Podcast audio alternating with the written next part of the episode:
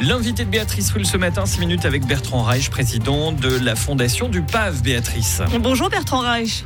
Bonjour Béatrice Rulle. Merci d'être sur Radio Lac ce matin. Le peuple a donc tranché hier. Il a rejeté les deux lois qui entendaient mettre davantage de PPE au sein du PAV. Un nom clair à plus de 58% dans les deux cas. Le PAV, c'est avant tout du locatif, a dit le peuple. Alors le peuple n'a pas souhaité que les règles qui avaient été posées changent et donc euh, on restera dans la, configuration qui est prévue, c'est-à-dire 69% de logements d'utilité publique, une part euh, de propriété par étage sur droit de superficie qui est dans le fond une forme de propriété provisoire ou en locatif longue durée, on peut l'appeler comme on veut, et puis euh, du locatif. Pas de privatisation des terrains publics, c'est ce qu'a déclaré hier le conseiller d'État Antonio Hodger, c'est le même dit ça. Alors, le président de la Fondation PAV ne commente pas l'aspect politique des choses. Euh, aujourd'hui, simplement, on a un vote de plus sur, le, sur la Fondation, sur, sur le PAV. Et pour ma part, je m'en réjouis parce qu'il y a déjà eu un certain nombre de, sujets. Le PAV, c'est un, projet qui se construit de bas en haut. Ça a été construit d'abord voulu euh, par des idées qui venaient d'urbanistes, d'architectes. Il y a eu un concours d'architecture et d'urbanisme fait par la Fédération des architectes suisses. Puis ensuite, il y a eu des débats. Il y a eu toute une série de votations. Et ce que je trouve remarquable, c'est que chaque fois, euh, il y a des majorités qui se dégagent pour que ce projet avance et il se construit comme ça. C'est quelque chose qui est assez unique sur ce plan-là aussi. Qui avance quand même très, très, très lentement. La question que de nombreuses personnes se posent ce matin, c'est finalement comment garantir la mixité au sein du PAF. C'est un peu la crainte que certains peuvent avoir. Alors moi, j'ai aucun doute là-dessus. Euh, on a une longue expérience en matière de mixité sociale qui est notamment euh, au sein des fondations immobilières de droit public de l'État de Genève. On apprend des erreurs qui ont pu être commises à, deux endroits qui sont Libellule et Pelotière, pour ne pas les nommer, où euh, il n'y a, pas eu de réflexion globale.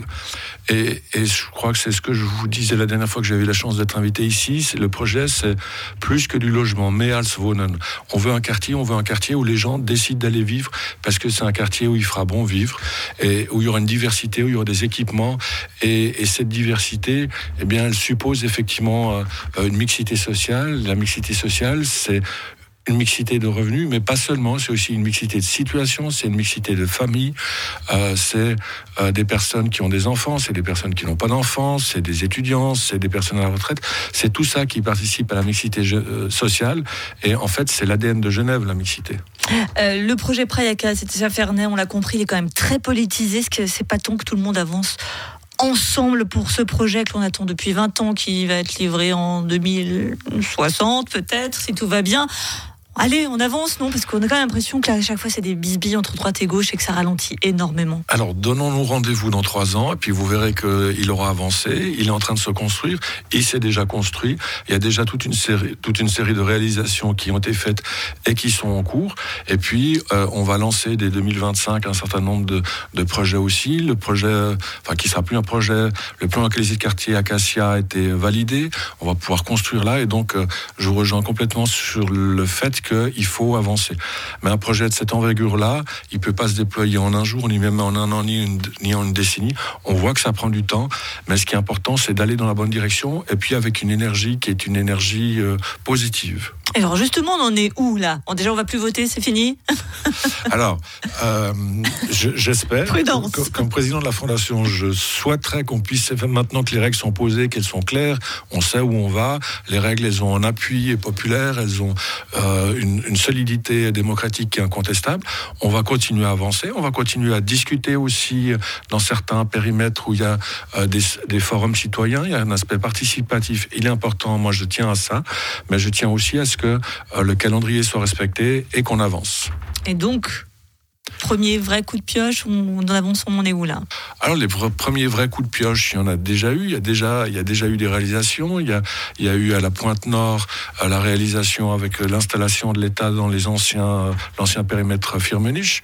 Euh, il y a, il y a euh, une banque privée qui a déjà fait son premier coup de pioche à la route des Acacias, qui est un beau projet. Mais nous, ce qui nous intéresse, c'est le logement, je ne vais pas vous le cacher. Oui, oui, mais le logement euh, dans le périmètre il y a les Vernets qui sont en train de se faire et qui ont, qui ont commencé. Et puis pour ce qui concerne presse, le, le, si on veut bien ce qui est mis en œuvre par la Fondation PAV, les acacias, moi je souhaite que le premier coup de pioche soit en 2026, voire 27, parce que je suis un impatient.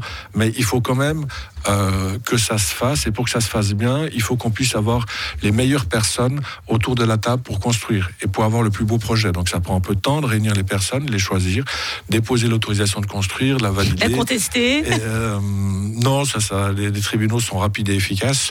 Et donc, euh, moi, moi je, je, me réjouis de me retrouver avec vous en 2027 pour la première pierre. dernière chose, la dernière fois que vous étiez venu, vous l'évoquiez, vous nous aviez dit également que, en gros, il n'y avait quand même pas le droit à l'erreur. Là, c'est une étape de plus de franchir pour le PAV C'est une étape, et puis c'est une étape, euh, c'est une étape euh, positive. Euh, moi, je me réjouis de voir ce que ça va devenir. Ça pourrait être les, les projets de mutation comme ça, il n'y en a pas tant que ça. on parle souvent de Lyon, de Nantes, de, de, Paris. Je pensais en venant ici. Au on parle aussi de Lyon pour d'autres raisons, donc on, va laisser. Oui, oui, là, je pensais à Confluence. je pensais aussi à, à Manhattan, au Meatpacking District, qui a été converti, et c'est aussi parti d'un projet citoyen, le, le Meatpacking District notamment si vous promenez sur la passerelle qui est magnifique, avec deux aspects qui sont intéressants, c'est l'implication citoyenne et les architectes. Vous faites une vraie promenade architecturale quand vous allez du nord au sud et que vous arrivez au Whitney Museum, qui est aussi un beau projet architectural. Eh bien, le PAV, je souhaite aussi que ce soit ça aussi du logement, un endroit où on se promène avec bonheur et puis un endroit où les architectes se battent pour faire le plus beau des quartiers. Manhattan in Geneva, le PAV, PAV avec Bertrand Reich, le président de la fondation du PAV qui est notre invité ce matin. Merci d'avoir été sur Radio Lac. Merci à vous. Et une interview à retrouver en intégralité et en podcast sur radiolac.com.